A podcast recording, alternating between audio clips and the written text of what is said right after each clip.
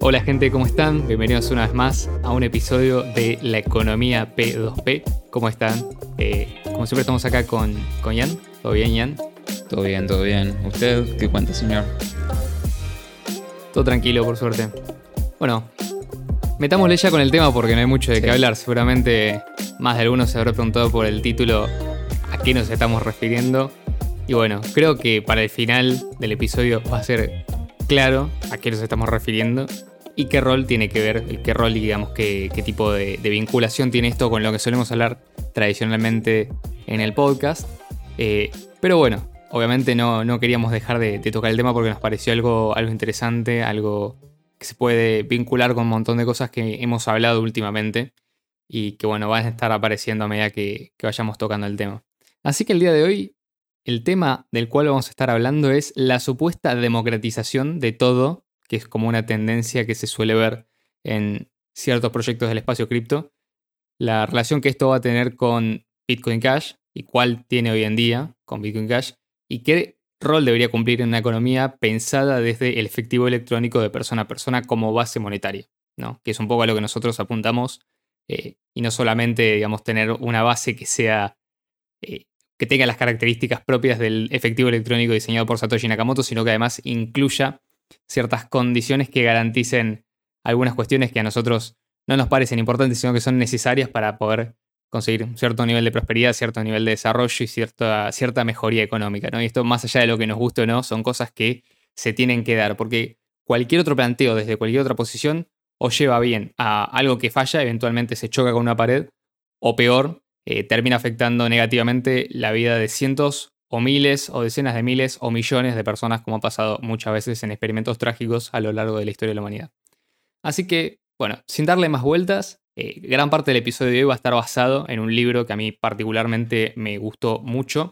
Lo estoy terminando todavía, pero lo tengo acá para mostrar. Se llama Monarquía, Democracia y Orden Natural de Hans Hermann Hoppe eh, obviamente esta copia la compré eh, usando Bitcoin Cash en la página de libros libertarios, así que ahí les mando el chivo. No nos están financiando el podcast, simplemente es una excelente página que acepta Bitcoin Cash y tiene un excelente material de lectura, así que bueno, si les interesa conseguir su copia física, ahí lo tienen. Y si no, obviamente lo pueden buscar en internet porque como saben, los libertarios no tienen concepto de propiedad intelectual porque no existe algo que no se puede, o sea, no se puede poseer una idea como tal. Eh, bueno, sí, otro día creo que podríamos meter un podcast al respecto. Entonces, bueno, eh, empecemos un poco con el tema en sí.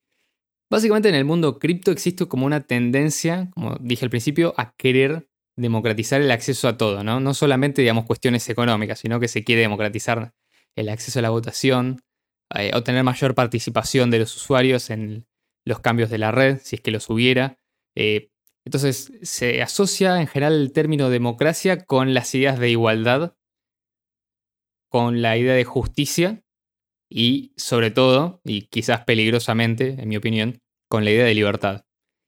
Y puntualmente esto se puede ver claro en proyectos que aseguran, por ejemplo, garantizar la participación de todos los usuarios, por ejemplo, aquellos que integran Proof of Stake o que intentan permitir que la barrera de entrada del sistema sea tan baja que cualquiera pueda participar, como por ejemplo el caso de Nano.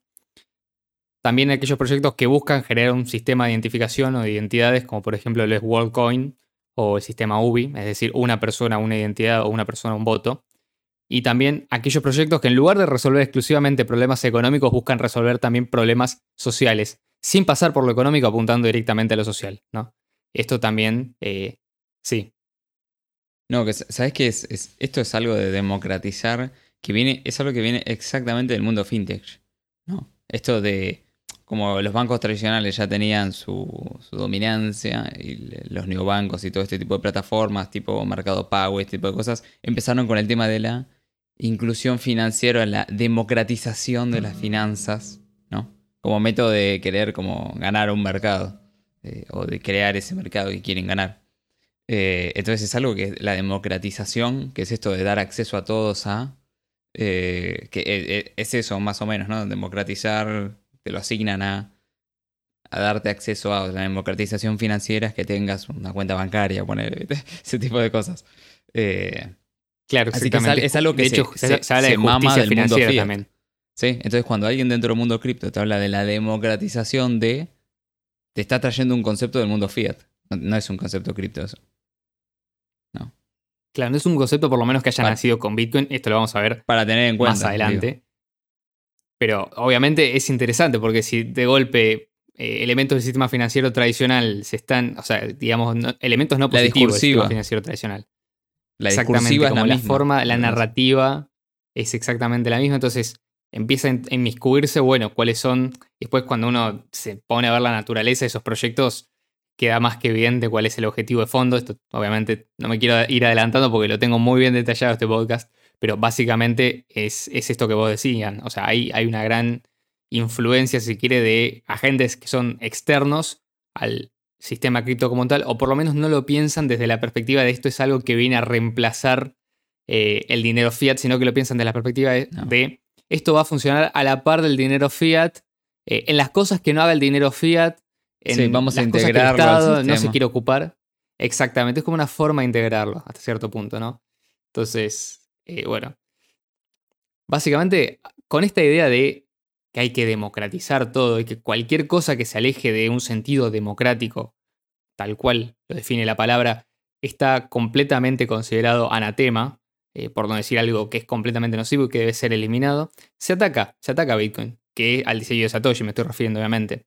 Porque según ellos, lo que diseñó Satoshi Nakamoto con prueba de trabajo, con el consenso Nakamoto, con los mineros tomando decisiones, incluyendo transacciones, para algunas personas no es lo suficientemente democrático. Acá no voy a dar nombres, ni puedo, si querés, mencionar a una persona específica, pero a lo que me refiero es, en general, está como esta idea de que todos estos proyectos vienen a reemplazar ¿no? a Bitcoin, al diseño original, por supuesto, porque supuestamente falla en algo tan fundamental como que no es lo suficientemente democrático. O sea, no estamos Sí. acá hablando ni siquiera de cuestiones económicas, no estamos hablando de si el sistema de incentivos funciona. No, lo que les preocupa a ellos es si el sistema es democrático o no y qué definición de democracia usen. Entonces, eh, en definitiva es, ah, bueno, esto para mí no es democrático, entonces yo te voy a, yo, mirá qué interesante, yo te doy una solución que es democrática. Esto es lo que vos tenés que usar. Sí, porque sí. si no estás usando esto, no sos democrático. Es que es el sastre de Y tu bueno, ¿cuáles sistema, son? ¿viste? Te mide con el decomactrómetro y te dice si sos o no democrático y después te dice, bueno, esto te va a salir tanto y mm, entallado justo para vos, ¿viste? Totalmente. Entonces, ¿cuáles son las críticas de este sistema tan antidemocrático que es, que es Bitcoin, supuestamente? Bueno, dicen que los mineros tienen un control injusto sobre la red. Que Proof of Work, que básicamente es, eh, digamos, la dictadura de los mineros, por hacer una analogía un poco sarcástica con lo de la dictadura del proletariado, ¿no? Pero básicamente Proof of Work es una CPU, un voto. Esto está definido en el white paper de, eh, Bitcoin. Eh, de hecho, eh, creo que usa esa misma expresión, un CPU, un voto, en el cual básicamente explica que los mineros a que aportan poder de cómputo son los que tienen el poder de decisión. El poder de decisión sobre qué, bueno, lo que explicaba Bitcoin era, el, el white paper me refiero, lo que explicaba el white paper era cómo garantizar un historial de transacciones homogéneo en el cual una red descentralizada de pares se eh, identifique, digamos, de forma inequívoca, es decir, cómo nos ponemos de acuerdo en algo en lo cual no tenemos formas de otra forma de ponernos de acuerdo para que no haya trampa, nadie altere. Bueno, esto es la idea con la que sale, sale Satoshi Nakamoto, se le ocurre la prueba de trabajo, incluyéndola con otras herramientas, como por ejemplo las cadenas de bloques y, y otros, otras primitivas criptográficas que ya hemos hablado en otros episodios puntualmente de eso. Pero bueno, si les interesa, también tenemos un episodio exclu- exclusivamente dedicado a explicar el, el proof of work o prueba de trabajo, que básicamente para nosotros es el algoritmo de consenso superior, incluso a otros que han surgido posteriormente, porque justamente parten de la idea de que proof of work, según ellos, es antidemocrático. ¿Por qué? Bueno, porque básicamente esto es la segunda crítica que le hacen. Los usuarios directos, es decir, un usuario no minero, alguien que no aporta poder de cómputo, no tiene forma de controlar lo que sucede en la red si no invierten en minería. Aclaro por las dudas, esto no es lo que dice la gente de BTC. La gente de BTC dice que Bitcoin se convierte en un sistema democrático a partir de que la gente tiene más nodos. Por eso ellos dicen que para democratizar el acceso a la red, todo el mundo tiene que tener un nodo.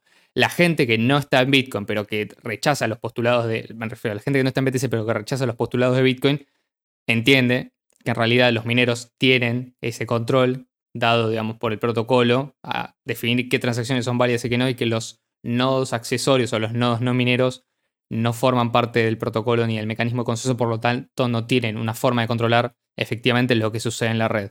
Eh, entonces, bueno, inventaron algunas alternativas. Entre ellas, la primera y más importante, porque es la que más se suele ver en este tipo de proyectos, es Proof of Stake, que ya lo hemos hablado también, o también conocido como prueba de participación. Entonces, según ellos, todos los usuarios con Proof of Stake tienen la posibilidad o la capacidad de poder participar en la red, el mecanismo de consenso, poniendo fondos en staking. Eh, obviamente esto para cualquiera tiene una desventaja, que puede ser más democrático en cuanto que le da eh, a cada usuario la posibilidad de participar, pero solamente en la medida que su balance se lo permita. Es decir, va a tener más peso de elección en una red eh, alguien que tenga, por ejemplo, no sé, 100 Ether, caso de, Ethereum, que es proof of, Stake, perdón, que una persona que tenga un Ether, por así decirlo. Entonces vas a tener un desbalance, o sea, no todos los votos van a ser iguales.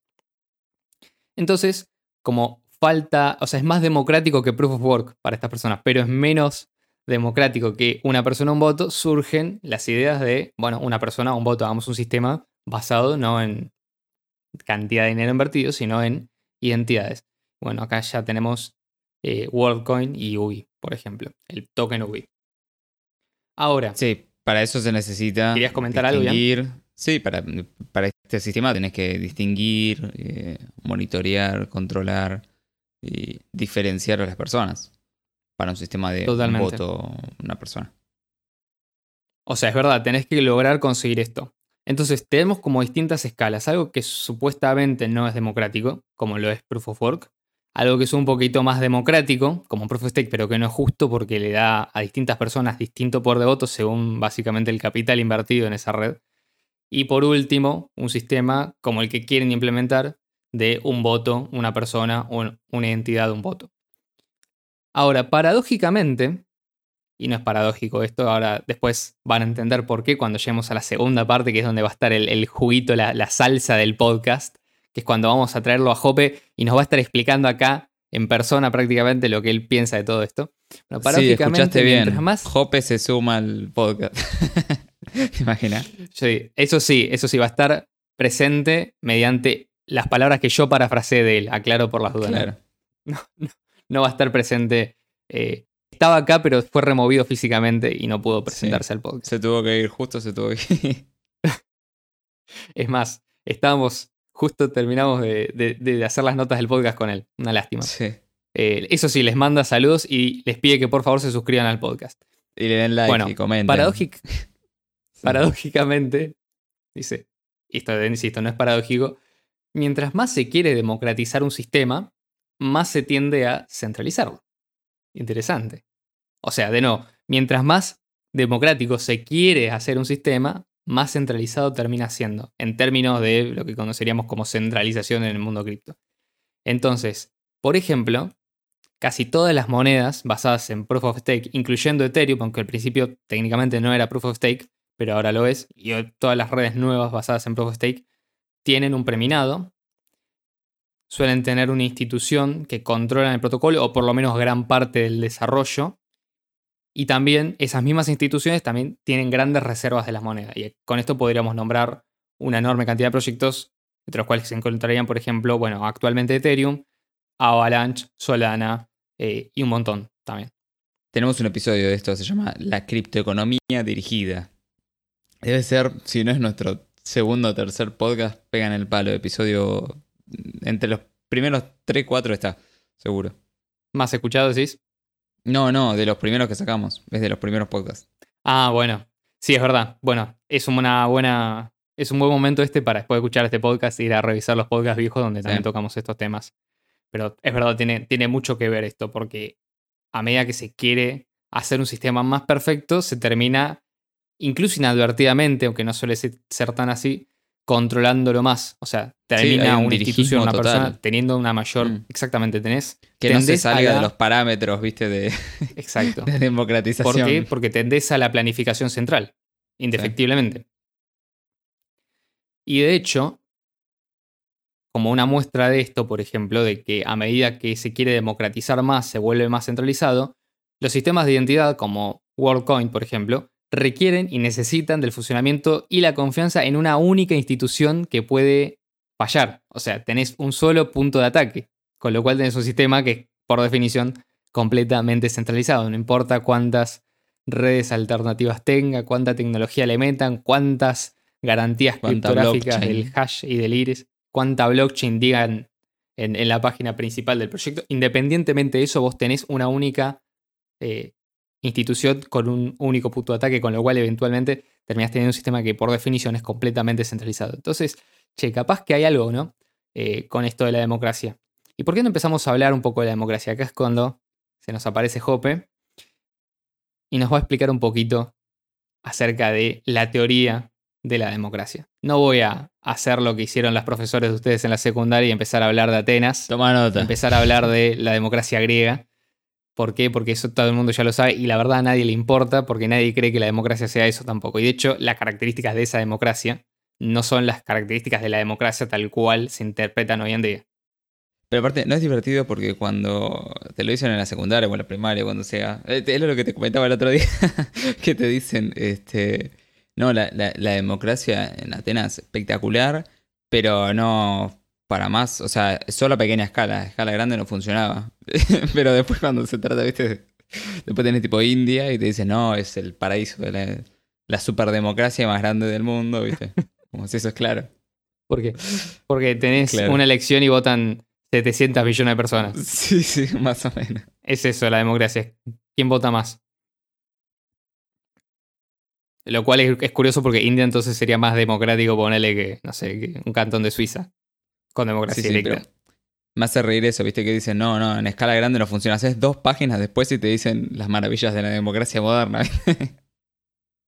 Por Le faltaba tecnología. Entonces, a, lo que, a lo que voy con esto es, eventualmente, como, como dice o sea, hay una diferencia entre la definición de lo que es la democracia entendida en un sentido clásico como el, origen de la palabra, simplemente, digamos, un poder distribuido en el pueblo en el cual, digamos, cada ciudadano se le, se le otorgan, se le asignan derechos idénticos en cuanto a la participación política, y después los límites de la democracia actual que se viene a plantear como un absolutismo en el sentido de que por encima de la democracia no suele haber nada en términos prácticos, es decir, cualquier ley que sea votada por una mayoría puede ser considerada como válida y legítima por ese sistema. No importa si contradice principios de derecho natural, no importa si contradice derechos preexistentes, no importa si la gente eh, considera que hay una minoría que está siendo saqueada por una mayoría, eso digamos no importa en términos de democracia actual. Entonces, esto es una definición un poco parafraseada de, lo que es la democracia para Hoppe. Si algún día, por una casualidad de Hoppe, nos está escuchando y entiende español, obviamente, le pido disculpas si en algo me confundo, pero prometo que hice el mejor intento de sacar la definición más ajustada a lo que él dice en un libro que debe tener casi 400 páginas. Entonces, básicamente, según Hoppe, la democracia se define como la existencia de propiedad pública en el territorio de un Estado entendido como una agencia del Estado, ¿no? Entendido como una agencia con el monopolio exclusivo del uso de la violencia y la extracción de recursos del sector privado. Le hace impuestos, le hace expropiación, con mecanismo de acceso público a la gerencia de esta institución. O sea, ¿a qué me refiero? Con gerencia, bueno, cualquiera puede convertirse en un presidente, o por lo menos en papeles, cualquier ciudadano, ¿no? Cualquier participante en esa sociedad puede convertirse en un presidente, pero el presidente no es rigurosamente hablando el dueño de esos recursos nacionales, por ejemplo, sino que es un curador o un gestor o un administrador temporal. Es decir, y acá está la clave es en la palabra temporal. Ahora, por contraste, si lo comparamos con el gobierno de gerencia privada, como pueden ser, por ejemplo, las monarquías tradicionales, la aristocracia y algunas repúblicas elitistas, algunas, no todas, no tiene un concepto tan abierto de propiedad pública. O sea, prácticamente que no existe este concepto de propiedad pública. De hecho, la diferencia entre propiedad pública y la propiedad privada es que siempre la propiedad pública, cuando haya un conflicto de intereses entre propiedad pública y propiedad privada, siempre te dicen la propiedad pública prevalece por encima de la propiedad privada. Entonces, estas formas de, digamos, gerencia privada y gestión privada del gobierno no tienen un concepto de propiedad pública, sino que tienen directamente propiedad privada. ¿Por qué? Porque toda tierra se considera privada, incluyendo las tierras que ellos mismos administran o gobiernan. Entonces puede ser que esas, eh, esas tierras estén en manos de personas particulares o más comúnmente en forma de, bueno, monarcas, eh, la familia real, la nobleza, la aristocracia, etcétera, etcétera.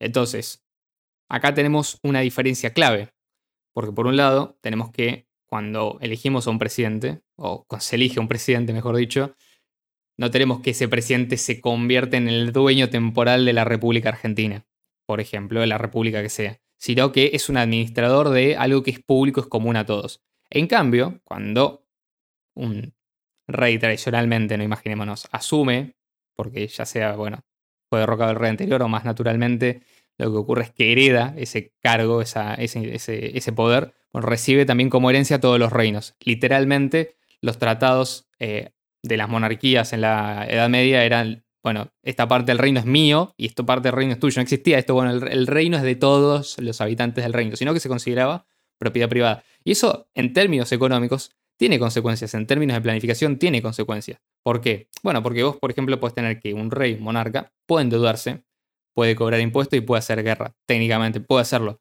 Pero el costo político de hacerlo es mucho más caro y eh, mucho mayor que en una democracia.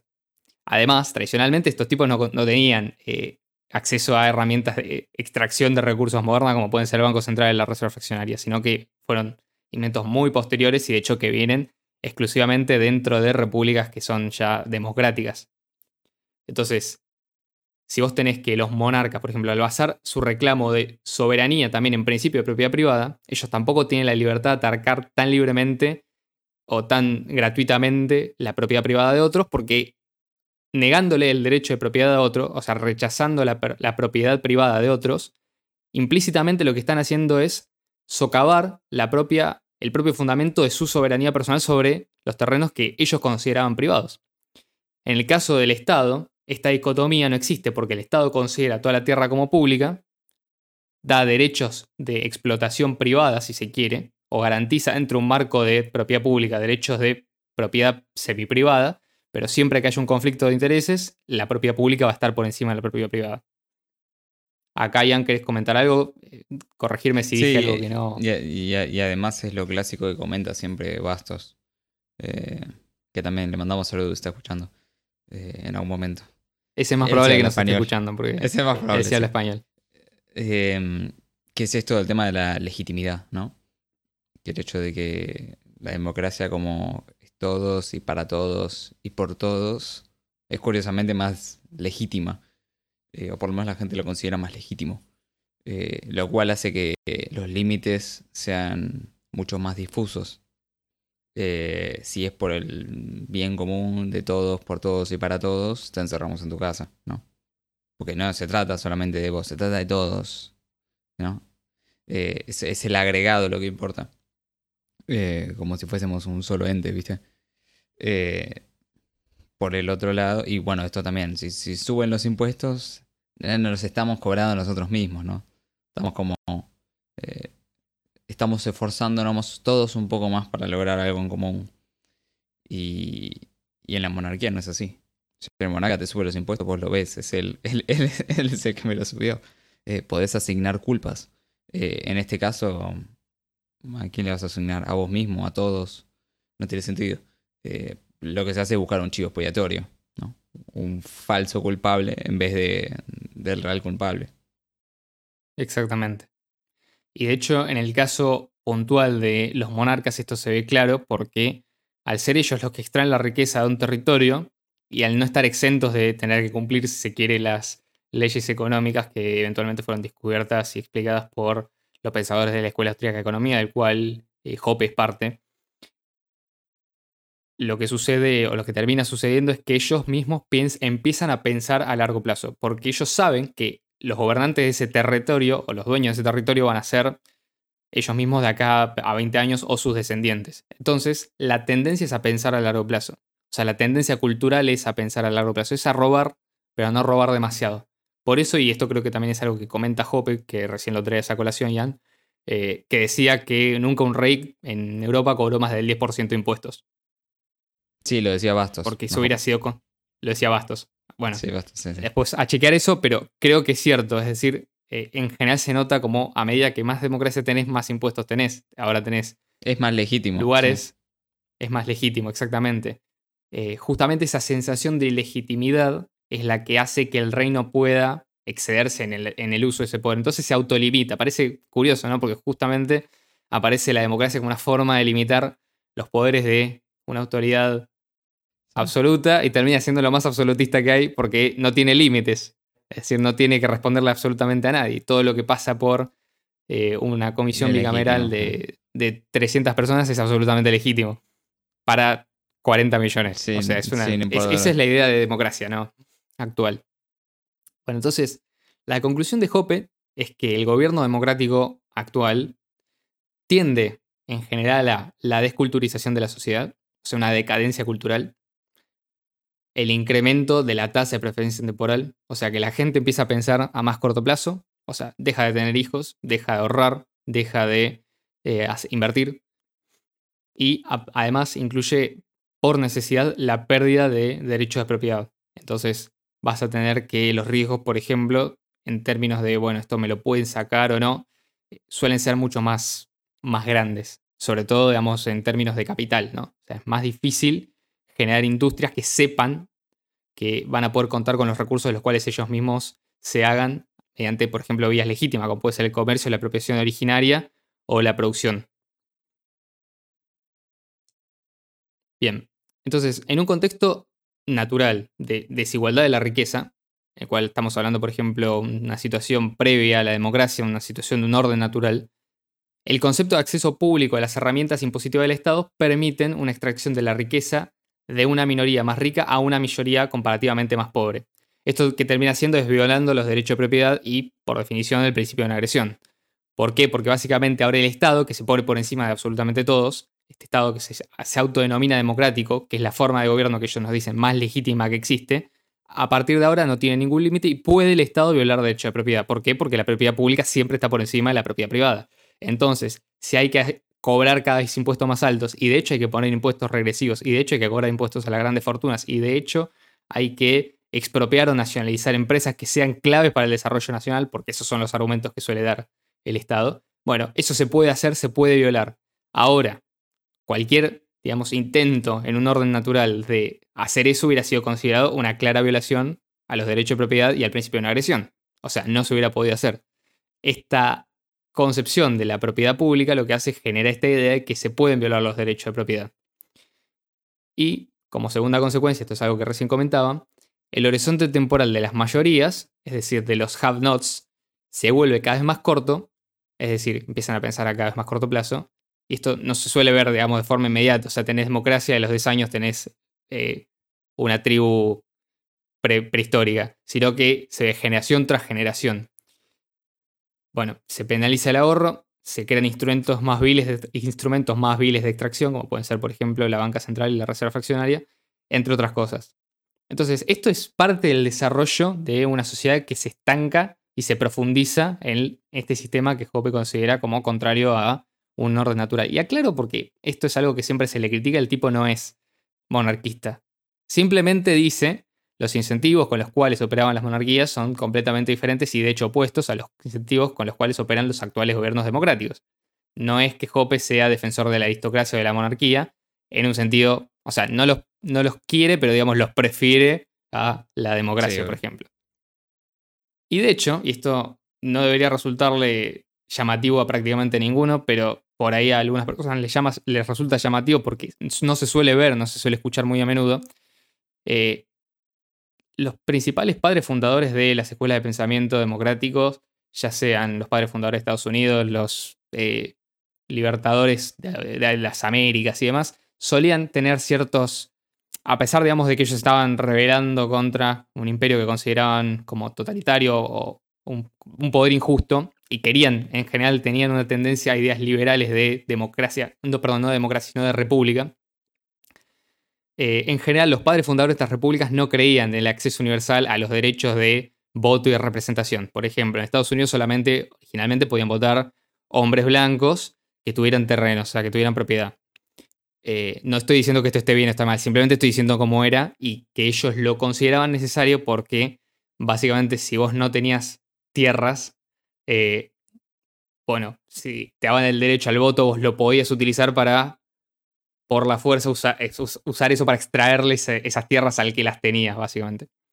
Eh, bueno, entonces todo esto que se da suele ser un aprovechamiento posterior de los curadores o los gestores de estas naciones en beneficios eh, políticos que se les recompensan a ellos a, a corto plazo. O sea, ellos son, en definitiva, los mayores beneficiarios de este sistema democrático. Porque a medida que ellos permiten la expoliación de los recursos de un sector mayoritario a una minoritario, que son los que tienen los recursos, que generan la riqueza de la sociedad o la mayor parte de la riqueza de la sociedad, en ese traspaso de manos, ellos se pueden quedar con una diferencia.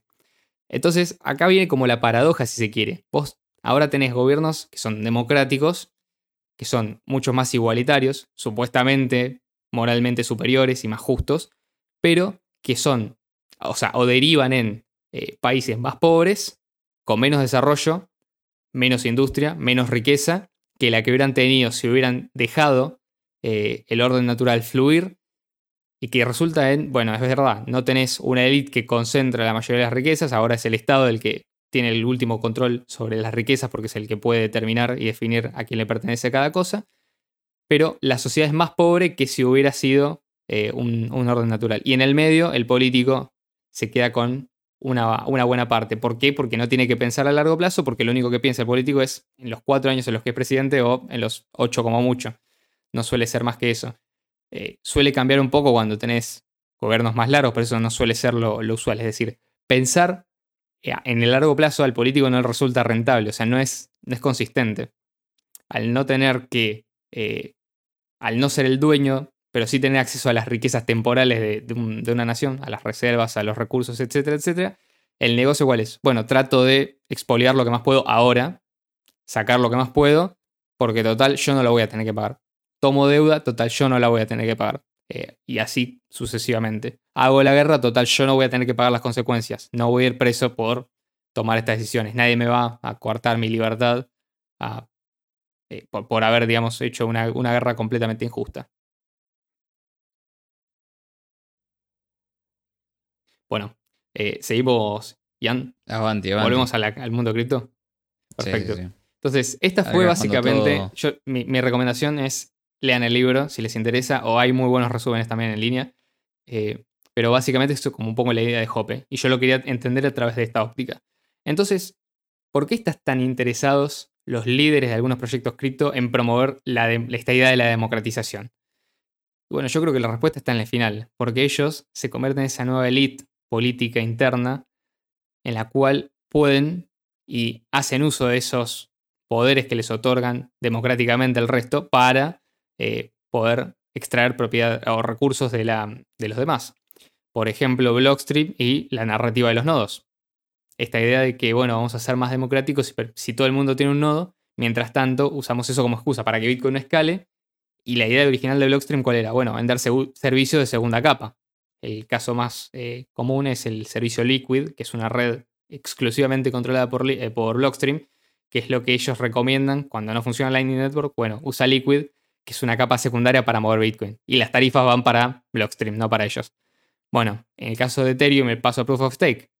Eh, la fundación de Ethereum tiene, creo que el 30% de todos los Ether emitidos. O sea, tiene el 30% del poder de decisión sobre la red. Prácticamente la pueden controlar y hasta el. O sea, tiene, tiene un peso, digamos, importante en las decisiones que tomen. Y eh, por definición, los proyectos que son Proof of Stake tienden a incrustar cada vez más y más y más en eh, una elite que se enriquece más rápido que el resto eh, a aquellos que aportan más riqueza. Entonces, por ejemplo, la fundación de Ethereum hoy tiene el 30% y va a tener por lo menos una garantía de que acá el futuro del 30% de los Ether emitidos van a ir directamente para ellos. Recordemos también que en el caso de Ethereum no hay un límite máximo a la emisión, es decir, tiene inflación arbitraria. Y eventualmente, ¿por qué no acelerar la inflación? Es decir, si consideramos que hay poco consumo, porque se nos ocurre por qué no aceleramos la inflación. O por qué no hacemos una nueva estructura de eh, derivación de fondos, en la cual, no sé, votemos para que eh, a las cuentas que tengan demasiado se le pueda retirar eh, una determinada cantidad de fondos para sostener la red. O, por ejemplo, que es lo que quiso hacer la gente de Bitcoin a veces en Bitcoin Cash. Vamos a cobrar un impuesto del 8%. Es decir, en definitiva, terminás teniendo esta idea como, ¿por qué? Para que podamos más democráticamente financiar los proyectos de la comunidad. Es, siempre el mismo argumento.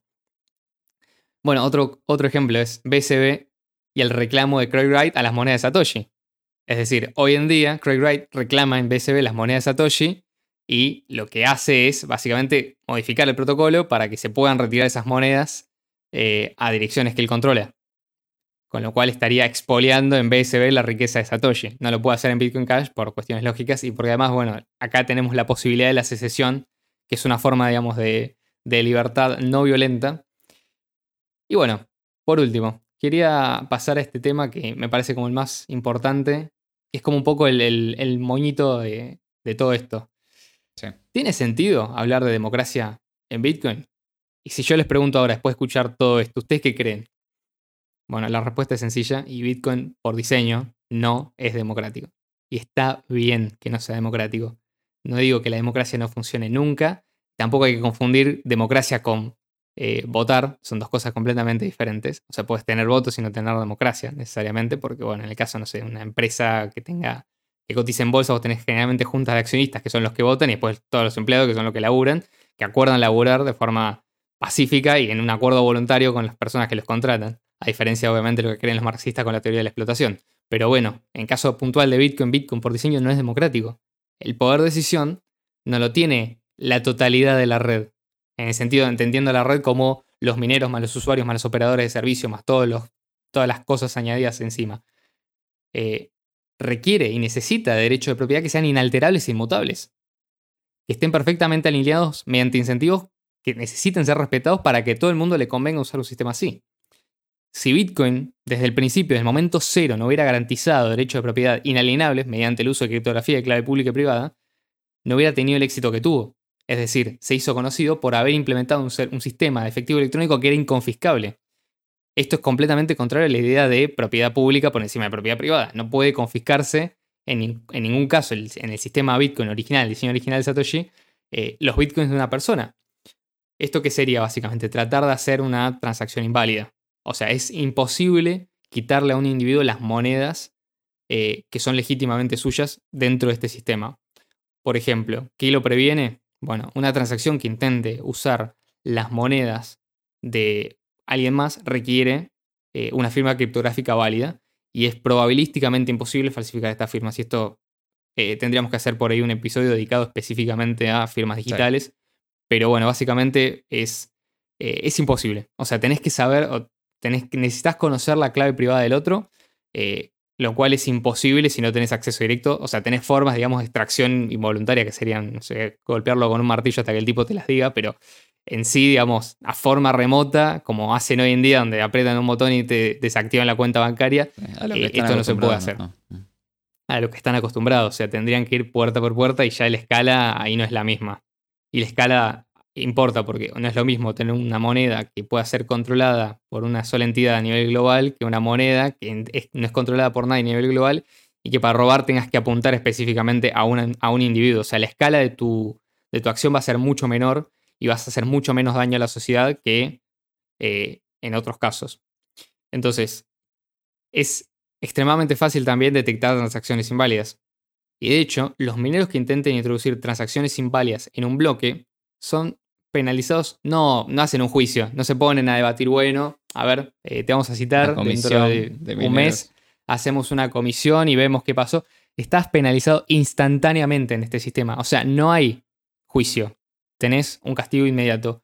¿Por qué? Porque el sistema de prueba de trabajo, que es una CPU, un voto, e insisto, votar no es lo mismo que democracia, el resto de los mineros votan en contra de tu bloque, rechazando construir encima de ese bloque. Entonces, tenés una penalización inmediata. El minero que intenta falsificar firmas criptográficas automáticamente arriesga poder de cómputo, electricidad, competitividad, su capital, su permanencia en el sistema, baneos de los demás nodos. O sea, no es gratis hacer esto. Los derechos de propiedad en Bitcoin están plenamente garantizados. Bueno, dado que los usuarios, es decir, quienes utilizamos la red a diario, no tienen una voz directa en las reglas de consenso, y esto es cierto, por lo menos no en la etapa 2 de Bitcoin, que es lo que hablamos en el episodio creo número 73 con Marcelo de la economía, perdón, de No hay almuerzo gratis. Eh, bueno, vayan a ver ese episodio. En este caso, en, la etapa 2, que sería la etapa en la cual ya los mineros viven exclusivamente de las tarifas de la red y están incentivados eh, o sea, cambia, digamos, el, incentivo hacia los incentivos originales de Bitcoin, o por lo menos los que estaban pensados para Bitcoin en un estado muy desarrollado. Eh, las monedas nunca pueden ser eh, nunca pueden verse en peligro eh, de confiscación porque están garantizados este, este tipo de, de cuestiones criptográficas.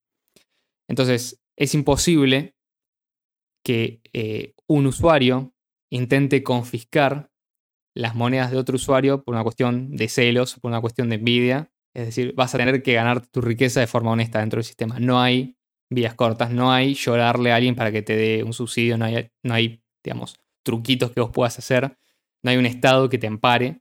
Esto no necesariamente es algo malo. O sea, instituciones de caridad siempre va a haber. A lo que me refiero, no vas a tener la, violencia de por medio. y por último, esto es algo que, con lo que quiero que nos quedemos. Bitcoin. Es cierto que es una red que es, te la definen como públicamente accesible, que cualquiera puede ver la historia de transacciones y demás.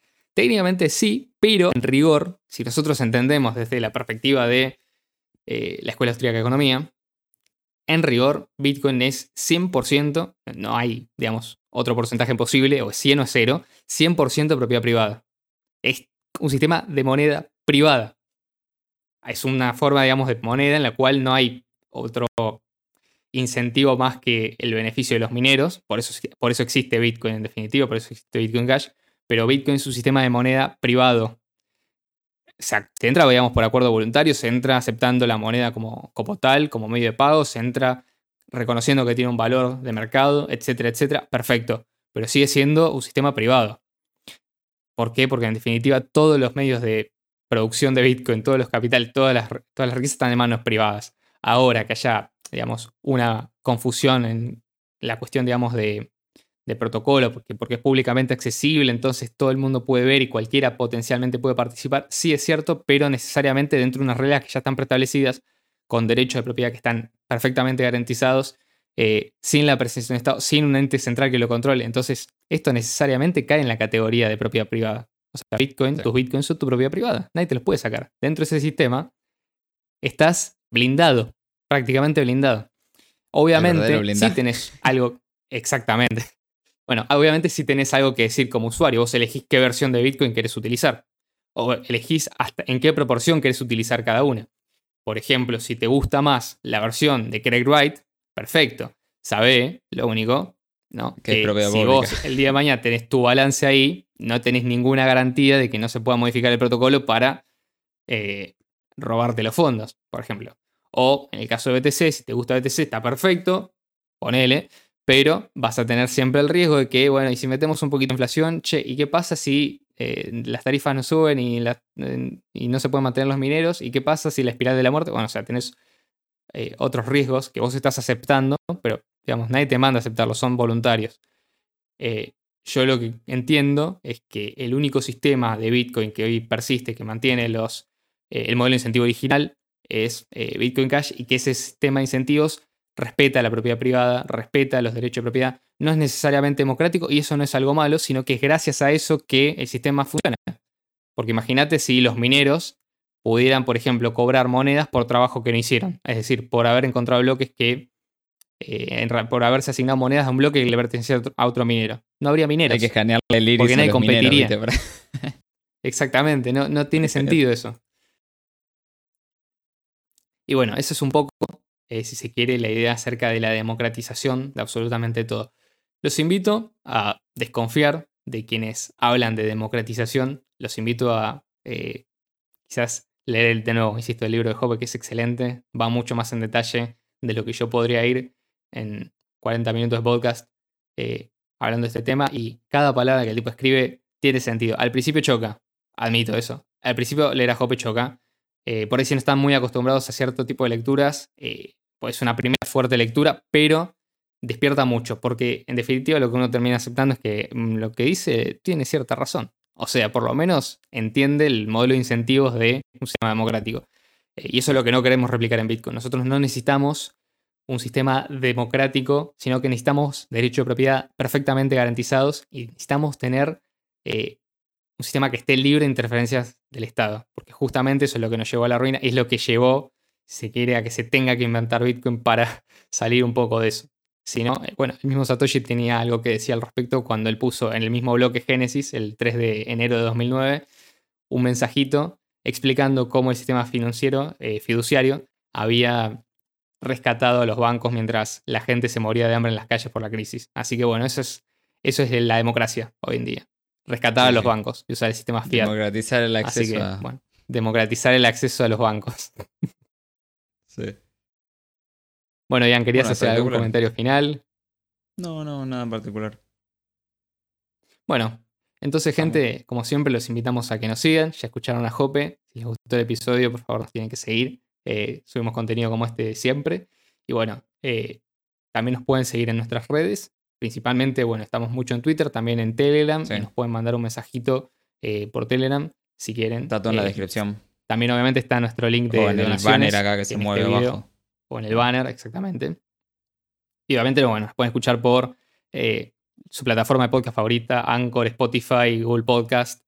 También estamos en Odyssey. Y, ah, en memo.cash, eso es muy importante, una red descentralizada construida sobre Bitcoin Cash, de forma efectiva electrónico de persona a persona. Sí, sí. Tus memos son tu propiedad privada. También. Tus memos son tu propiedad privada, exactamente. Sí. Así que bueno, chicos, nos vemos el viernes que viene. Chau, chau. Chau, chau.